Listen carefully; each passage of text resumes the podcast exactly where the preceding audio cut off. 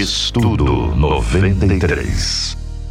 Olá, bom dia. Eu sou o pastor Kleber Lucas e estou com vocês caminhando com Jesus através do Evangelho de São Marcos. Uma viagem maravilhosa espiritual, onde temos ouvido muito da palavra do Senhor e o que mais me inspira quando um sermão é preparado é que a primeira pessoa a ser afetada uh, somos nós. Eu tenho sido tremendamente abençoado através da releitura do Evangelho de São Marcos aqui com vocês, da meditação, porque Deus tem falado profundamente no meu coração.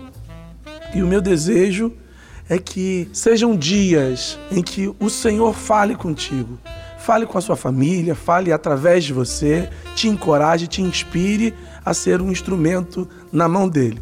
Eu estou com vocês no Evangelho de Marcos, capítulo 2, o verso 13, que diz: Uma vez mais saiu Jesus e foi caminhar na praia. Toda a multidão vinha a seu encontro e ele os ensinava. Enquanto andava, viu um homem chamado Levi, filho de Alfeu, sentado à mesa da coletoria e o chamou: Segue-me. Ao que levantou-se e o seguiu. É, se você imaginar, se você entender esse contexto, do que está acontecendo aqui, você vai perceber que Mateus, um publicano, era alguém odiado pelos judeus, porque de certa forma era considerado um traidor nacional por se aliar aos romanos. Dificilmente Mateus teria acesso às sinagogas, porque na sinagoga ele seria visto com aqueles olhares de reprovação. Jesus, é, no entanto, ele sai da sinagoga, ele tem o seu momento na sinagoga onde ministrava a palavra, onde curava enfermos, onde pregava o evangelho do reino. No entanto, algumas pessoas não se encaixariam dentro do contexto da sinagoga. E Jesus vai para fora da sinagoga.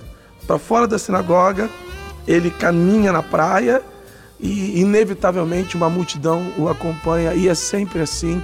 Onde Jesus está, tem sempre uma multidão atrás dele, onde tem presença de Deus, há sempre um desejo das massas de serem tocadas, de serem abençoadas pela presença desse Deus maravilhoso e que faz milagres, um Deus que intervém na história humana. Jesus decide caminhar no meio da praia, a multidão está com ele, e no meio da caminhada ele encontra Levi. E essa é a grande reflexão que eu gostaria de deixar para você nessa manhã. Tem sempre um Levi tem sempre um Mateus, porque Levi é Mateus, é o evangelista.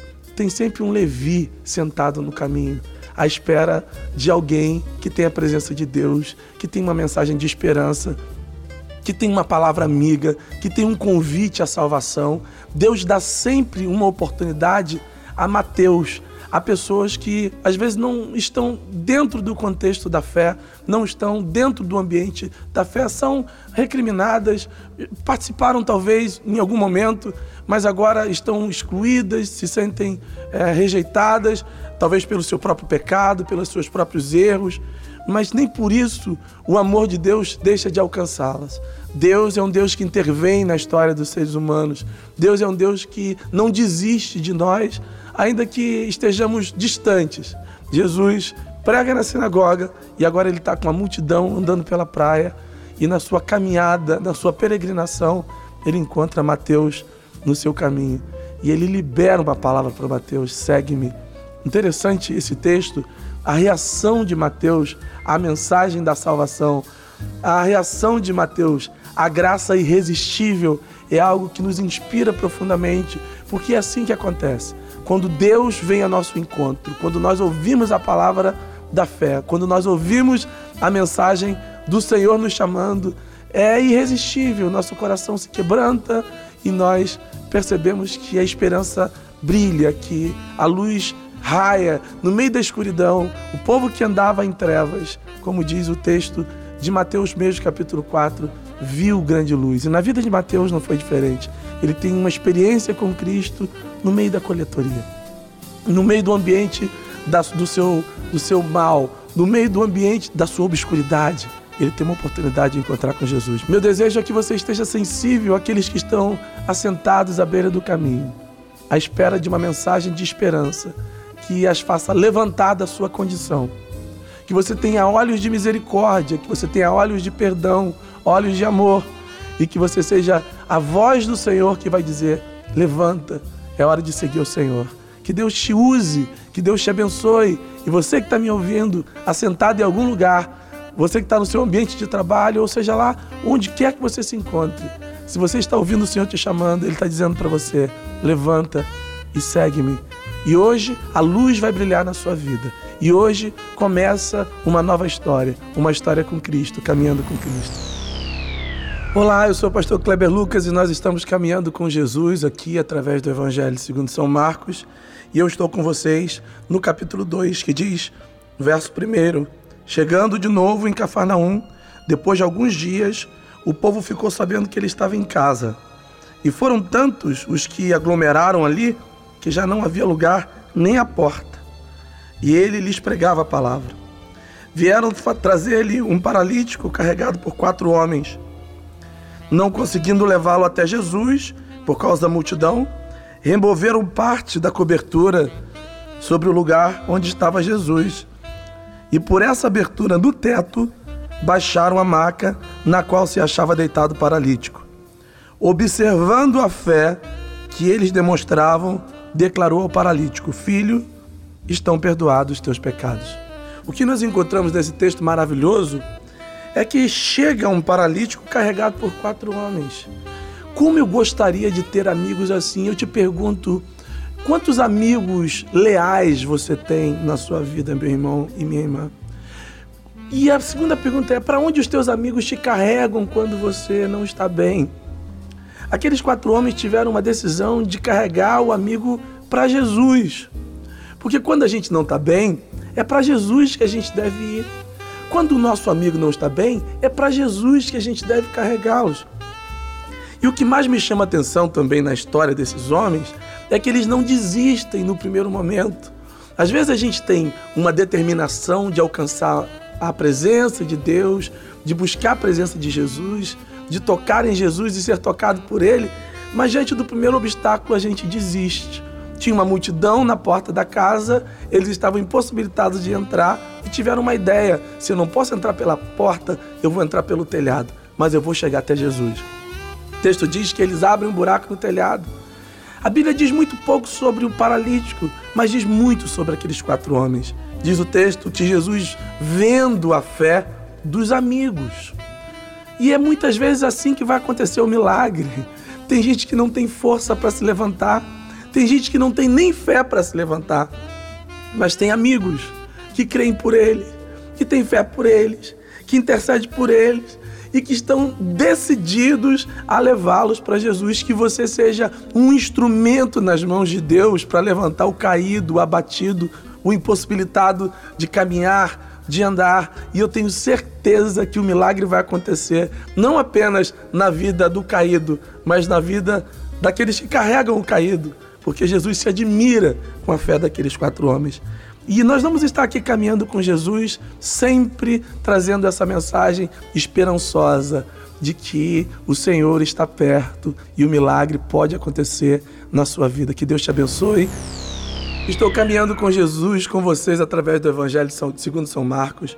E é impressionante a palavra de Deus, como a palavra de Deus é viva e eficaz. A versão que eu estou usando é a, vers é a Bíblia King James atualizada. E esse texto aqui, no capítulo 2, no verso 15, diz algo interessante. Aconteceu que, na casa de Mateus, o publicano, as pessoas de má fama, que eram numerosas e seguiam Jesus, estavam à mesa com ele e os seus discípulos. Meu Deus, aparentemente um texto tão incoerente, tão forte, porque Mateus era publicano, gente.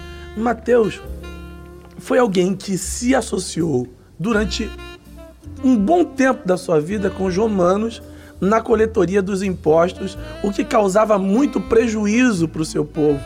Jesus tem um encontro com Mateus no caminho, a vida de Mateus é transformada, e no texto seguinte diz que Jesus entra na casa de Mateus, mas ele não entra sozinho, não. Ele entra com publicanos e com pessoas de má fama, que eram numerosas. E diz o texto que Jesus estava à mesa com ele e os seus discípulos. Essa capacidade de inclusão, de um Deus que se mistura, de um Deus que se contextualiza, de um Deus estratégico, de um Deus capaz de se assentar à mesa de pecadores é algo altamente inspirador e encorajador, porque a luz precisa brilhar no meio da escuridão. E é incrível porque algumas pessoas falam: ah, eu sou cristão ou eu sou evangélico, eu não posso é, estar em alguns ambientes. Meu querido, o texto está dizendo aqui que Jesus entra na casa de Mateus e tem publicanos e pessoas de má fama. E, e era um número grande de pessoas. Jesus não apenas senta à mesa com eles, como seus discípulos também. Porque se tem um lugar onde a luz precisa brilhar, é no meio da escuridão. É uma grande incoerência uma pessoa dizer: eu sou cristão, eu não participo de alguns ambientes familiares, algumas festas de família, porque lá as pessoas fazem isso, porque lá as pessoas fazem aquilo outro, as pessoas bebem isso, as pessoas bebem aquilo outro. Jesus, no entanto, não se prende a esse tipo de reputação extremamente criticada pelos mestres da lei, como diz uh, o verso 16, que quando vem Jesus comendo com publicano e outras pessoas mal afamadas, eles vão questionar Jesus. Como é que Jesus se atreve em sentar com pessoas de, de má reputação? E a resposta de Jesus é a mais linda de todas. Ao ouvir tal juízo, Jesus lhes respondeu: Não são os que têm saúde que necessitam de médico, mas sim os enfermos. Eu não vim salvar os justos, mas sim pecadores. Essa é a grande mensagem do Cristo, essa é a grande mensagem do Evangelho. Esse é o lugar onde nós, amados irmãos e irmãs, precisamos é, estar decididos a sentar e brilhar. É no meio da escuridão. É no lugar de gente excluída, de gente pecadora, de gente que precisa de arrependimento. Não para ser conivente com elas, mas para ser um diferencial. Mas também para sentar à mesa, para se humanizar porque essa é a característica do Verbo. Jesus é o Verbo que se fez carne e habitou no meio do povo. Que você seja essa luz que vai brilhar onde precisa ser brilhado. Eu estou aqui no capítulo 3, no verso 1, que diz: Outra ocasião, Jesus entrou na sinagoga e encontrou ali um homem que tinha uma mão atrofiada. Alguns fariseus estavam procurando uma razão para acusar Jesus. Por isso observaram com toda atenção a fim de constatar se ele iria curá-lo em pleno sábado. Então convidou Jesus ao homem da mão atrofiada: Levanta-te e vem para o meio. Amados irmãos e irmãs, nós estamos diante de uma cena de profunda reflexão e de profundo impacto por um lado, você encontra um homem com a mão ressequida, atrofiada. No meio do caminho, existe um olhar da religião que, preso à tradição, que dizia que nenhum trabalho poderia ser feito no dia de sábado, observava Jesus, o mestre da vida, aquele que fazia milagres por todo o tempo, em todos os lugares.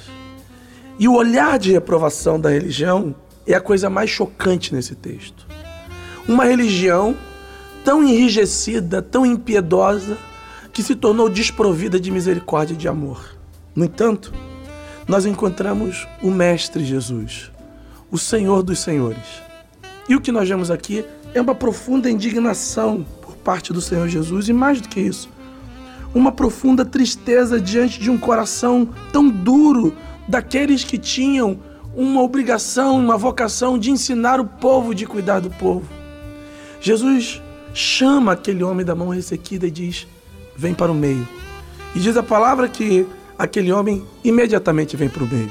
E a reflexão desse texto é muito clara: que o nosso coração não endureça, nos tornando juízes ou interditores do milagre que Deus pode fazer na vida de alguém por acharmos que tal pessoa não merece, não está qualificada ou tal situação não pode ser feita naquele momento. Deus age do jeito que quer, na hora que quer e na vida de quem Ele quiser, amados. E a segunda lição que nós aprendemos muito clara nesse texto é: às vezes, o milagre que nós precisamos vivenciar em Deus requer de nós uma saída do anonimato e irmos para o meio. Jesus fala para aquele homem: vem para o meio. Tem um hino que diz: conta para Jesus onde está a sua dor. E algumas pessoas estão sofrendo no anonimato, estão sofrendo na sua individualidade, na sua particularidade, por causa de sei lá o que, reputação, o que as pessoas vão pensar delas. Aqueles que se ocultam estão perdendo uma grande oportunidade de ver a intervenção de Deus na sua história. Não tenha medo de se expor, tenha medo de se adoecer no anonimato, porque Jesus está no nosso meio. O Senhor nessa hora está passando e te dando uma oportunidade de receber a cura. Mas nós precisamos ter a ousadia daquele homem de ouvir a voz do Senhor dizendo: Vem para o meio saia do escondido, exponha a sua dor, deixa Jesus intervir na sua história. Nós aprendemos isso, que os pecados ocultos nos enfermam a alma, que sofrimentos sozinhos nos adoecem mais ainda. Vem para o meio. Deus nesse dia pode fazer um grande milagre. Jesus dá uma ordem e aquele homem com a mão ressequida chega doente e sai completamente curado. É isso que Deus quer fazer nas nossas vidas. Nós estamos caminhando com Jesus através do Evangelho segundo São Marcos e eu estou com vocês no capítulo 4, na parábola do semeador. E Jesus conta a parábola e ele mesmo vai explicá-la a partir do verso 15. Ele disse: Algumas pessoas são como a semente à beira do caminho, onde a palavra foi semeada, mas assim que a ouvem, Satanás vem e toma a palavra nelas semeada. Quantas palavras foram semeadas na sua vida? Quantas promessas você guardou no seu coração? Quantas vezes você teve certeza absoluta da vontade de Deus e por alguma razão o inimigo foi lá e roubou a palavra? O que nós temos vivido nesses dias são pessoas desprovidas de esperança, porque elas esqueceram de alimentar o coração com a palavra da fé com a palavra da esperança, com as palavras que receberam do Senhor. E eu gosto de pensar no profeta Jeremias, em Lamentações, quando ele fala: Eu quero trazer à memória aquilo que me pode dar esperança. Guarde a palavra do Senhor no seu coração. Diz o texto, no verso 17, que assim também ocorre com as palavras que foram semeadas sobre o solo pedregoso. São pessoas que, ao ouvirem a palavra, logo a recebem com alegria. Esses dias eu estava lá na igreja, no final do culto, chegou uma senhora com lágrimas e, e ao mesmo tempo riso, profundamente tocada por Deus, dizendo: Pastor, hoje eu tive uma experiência com Cristo, a minha vida foi transformada, eu quero ficar firme, eu estou renovada, eu estou cheia da presença do Senhor, eu quero que o Senhor me batize. Essa pessoa nunca mais voltou para a igreja. Esse é o retrato de pessoas que não têm raiz. Elas recebem a palavra no primeiro momento, mas às vezes vêm as lutas, vêm as tribulações, vêm as provações da vida. E elas acham que pelo fato de crer em Deus, que elas não vão passar por situações adversas. E por não suportarem as lutas do seu dia a dia, elas naufragam na fé. O outro caso são pessoas que também recebem a palavra, mas caem entre os espinhos. Elas ouvem a palavra, elas sabem que é a verdade, elas sabem que é aquilo que elas precisam, mas a, a vida está muito ocupada com o dia a dia, a vida está muito ocupada com a sedução das riquezas, com as, as ambições desse mundo, com a vaidade. Elas são sufocadas pela palavra, elas se tornam infrutíferas, porque apesar de saberem da verdade, apesar de terem convicção absoluta que foram chamados para aquilo, elas não conseguem largar as outras coisas secundárias que se tornam prioridade nas suas vidas. E diz o texto que tem uma outra semente que cai em boa terra. Essa semente produz frutos a 30, a 60 e a 100 por um. Minha oração nesse dia é que a palavra de Deus encontre em nossos corações um solo fértil, onde vai prosperar onde o propósito de Deus, a vontade soberana de Deus vai prevalecer e que vivamos única e exclusivamente para a glória do Senhor. Eu estou com você ainda no capítulo 4, no verso 35, que diz: Naquele mesmo dia, ao cair da tarde, pediu Jesus a seus discípulos: Passemos para outra margem. Eu queria começar esse, essa reflexão com essa afirmação de Jesus, porque o que está acontecendo na sequência é que uma grande tempestade vai acontecer ali no Mar da Galileia, que é um mar extremamente é, imprevisível nas suas tempestades. Eu já estive ali algumas vezes e você está navegando no Mar da Galileia, uma grande calmaria e de repente advém uma grande tempestade e a gente não sabe de onde está vindo e fica o pânico eh, tomando conta de todo mundo. Mas o texto começa com a palavra de Jesus, dizendo: vamos para o outro lado. E muitas vezes, queridos, ah, é o que nós precisamos. Muitas vezes, o que vai sustentar a nossa vida diante de um futuro é, imprevisível, incerto, é a palavra de Deus e a promessa que ele disse lá no comecinho. Nós vamos para o outro lado. Ele disse para Abraão: Abraão, sai da sua terra, da sua parentela, e você vai para um lugar que eu vou te mostrar. É incerto, você só vai saber da totalidade do propósito no meio da caminhada. E Deus faz coisas assim com a gente. Às vezes Ele nos dá uma palavra de chegarmos num outro nível, de mudarmos a nossa geografia, de mudarmos o, propósito, de mudarmos o foco. E Ele não nos dá uma clareza do que vai acontecer.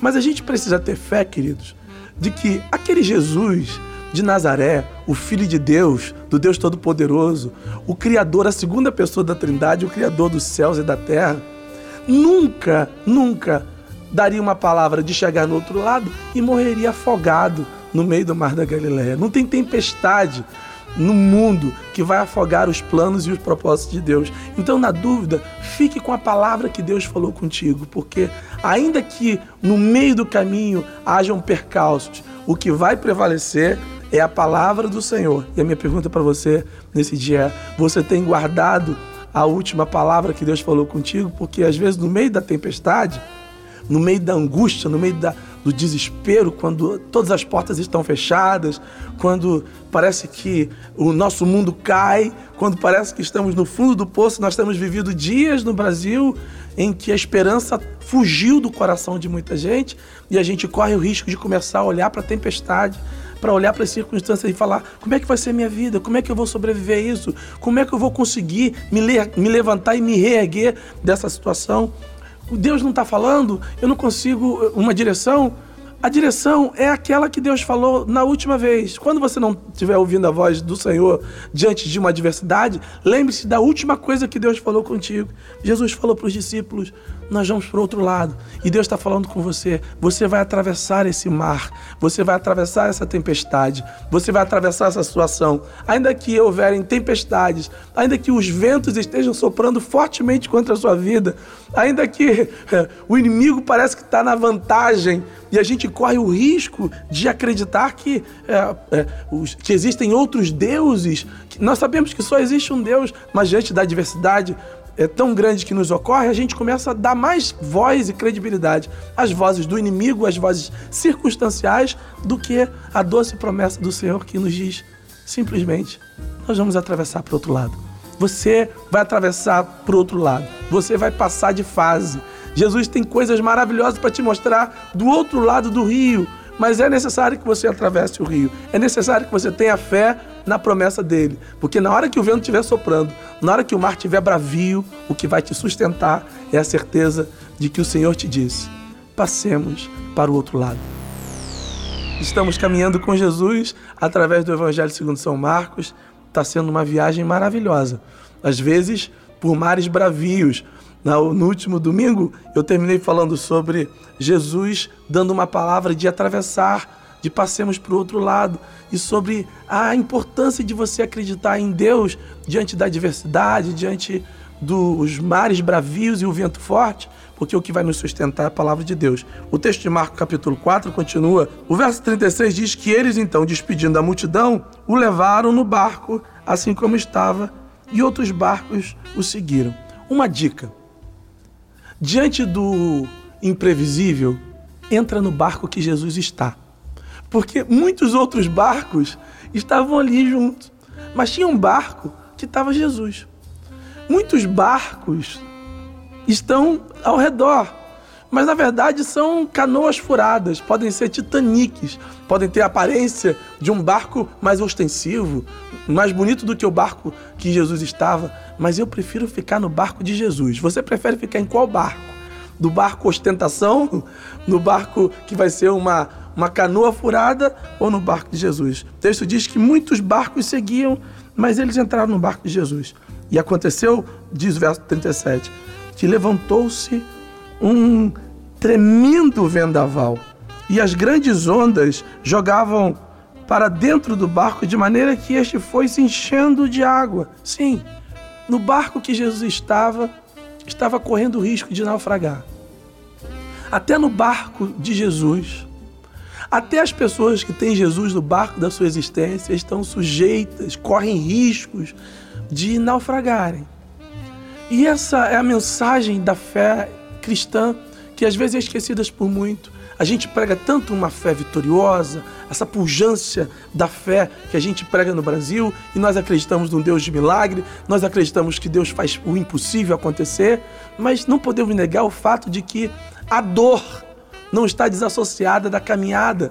Aliás, foi ele mesmo quem disse: No mundo tereis aflições, mas tenha bom ânimo, porque eu venci o mundo. Se ele venceu, nós vamos vencer por ele, nós vamos vencer com ele nós vamos vencer também. Deus não vai te livrar da tempestade. Deus não vai te livrar do mar bravio. Deus vai te livrar no meio da tempestade. Ele vai te livrar no meio do mar bravio. Você tem fé em Deus, mas a dor é uma realidade da qual nós precisamos conviver com ela muitas vezes.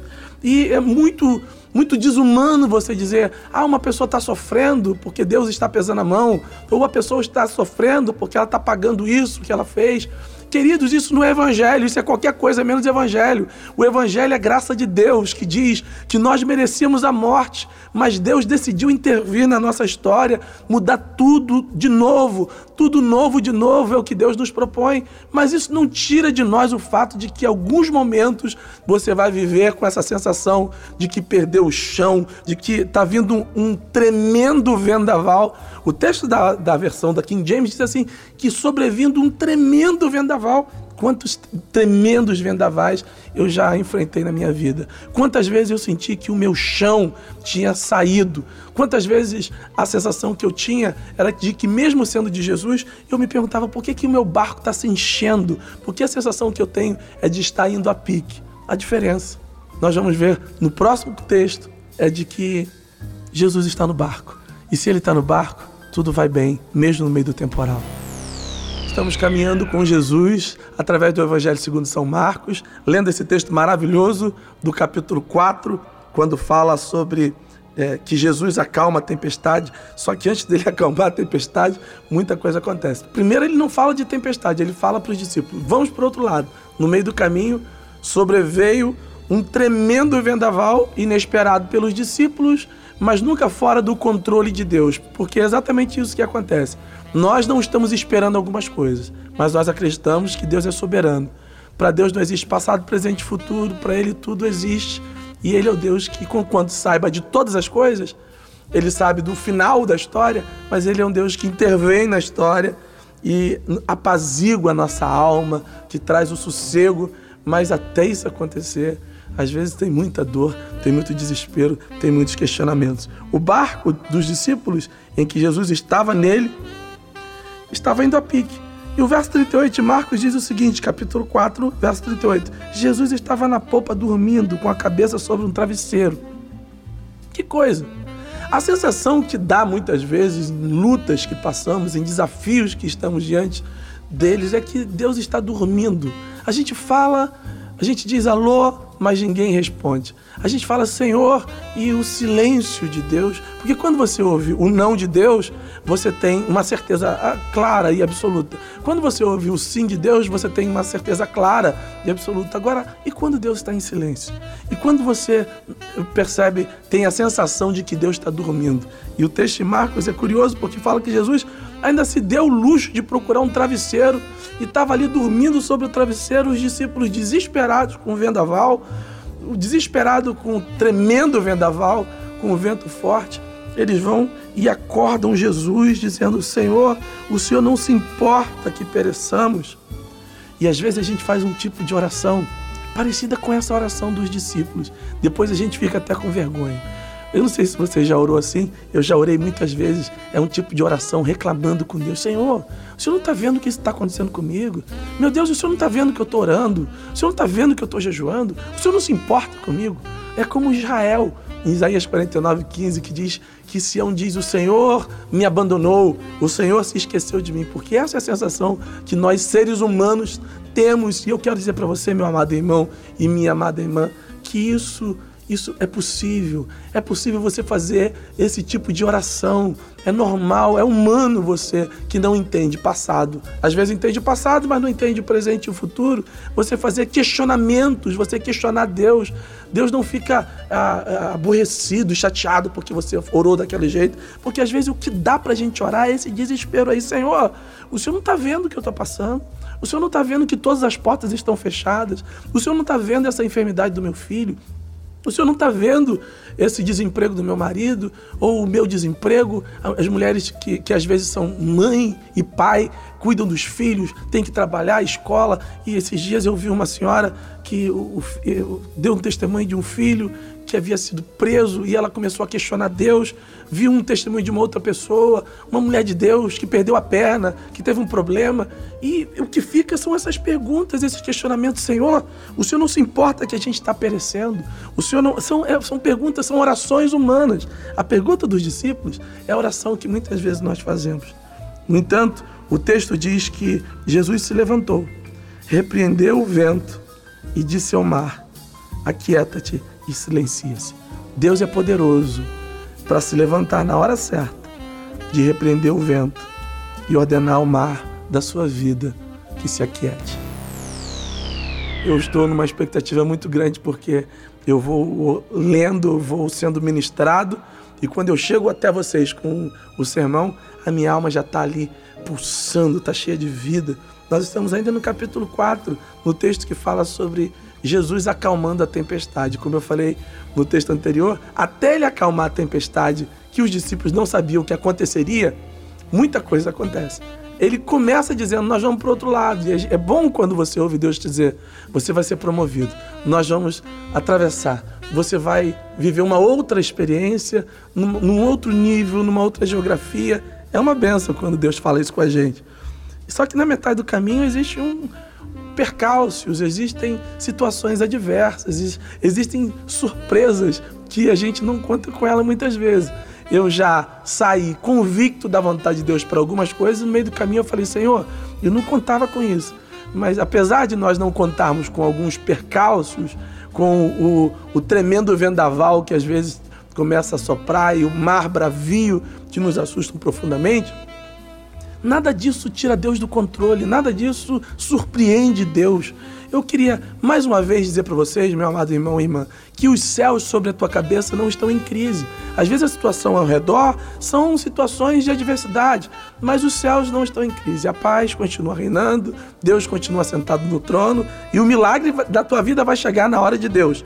Mesmo quando a gente faz aquelas orações assim meio atravessadas, meio truncadas com Deus, parece que a gente está de mal com Deus e às vezes estamos mesmo. A gente fala, Senhor, como os discípulos, o Senhor não se importa que a gente está perecendo no meio do, tempo, do, do temporal, do vendaval, do mar bravio? Os discípulos fizeram uma oração forte. Falam, Senhor, não se dá que pereçamos. Uma oração meio que é, sem aparentemente reverência, mas é a oração do desespero. É a oração de quem está indo, sentindo que está indo para o fundo do poço, para o fundo do mar, para o fundo do oceano. Tá tudo ruim, a situação tá difícil e a gente só faz essas orações assim meio que murmurando. Eu mesmo preciso confessar para vocês que algumas orações minhas que eu fiz ao Senhor, eu tive vergonha, porque depois que ele acalma o mar, você descobre que aquele problema tão grande que você estava vivendo, que eu estava vivendo, na verdade, diante de Deus, era uma coisa pequena. E ele acabou, e ele, ele cessou o vendaval com uma simples palavra, com uma simples ordem, e o mar aquieta. Então, o texto é, continua no verso 40. Jesus vai perguntar para os seus discípulos por que ainda não têm fé. Os discípulos, contudo, estavam tomados de terrível pavor e comentaram uns aos outros: Quem é esse que até o vento e o mar lhe obedecem? É curioso como que a gente é capaz de estar andando com o, emblema da fé durante um tempo com Jesus no barco da nossa vida, sem, no entanto, conhecê-lo exatamente quem ele é. Você sabe quem é o Deus que está no barco da sua existência, o poder dele. Você realmente sabe que ele é o Deus criador e sustentador da vida? Que Deus te abençoe rica e abundantemente. Estudo 93.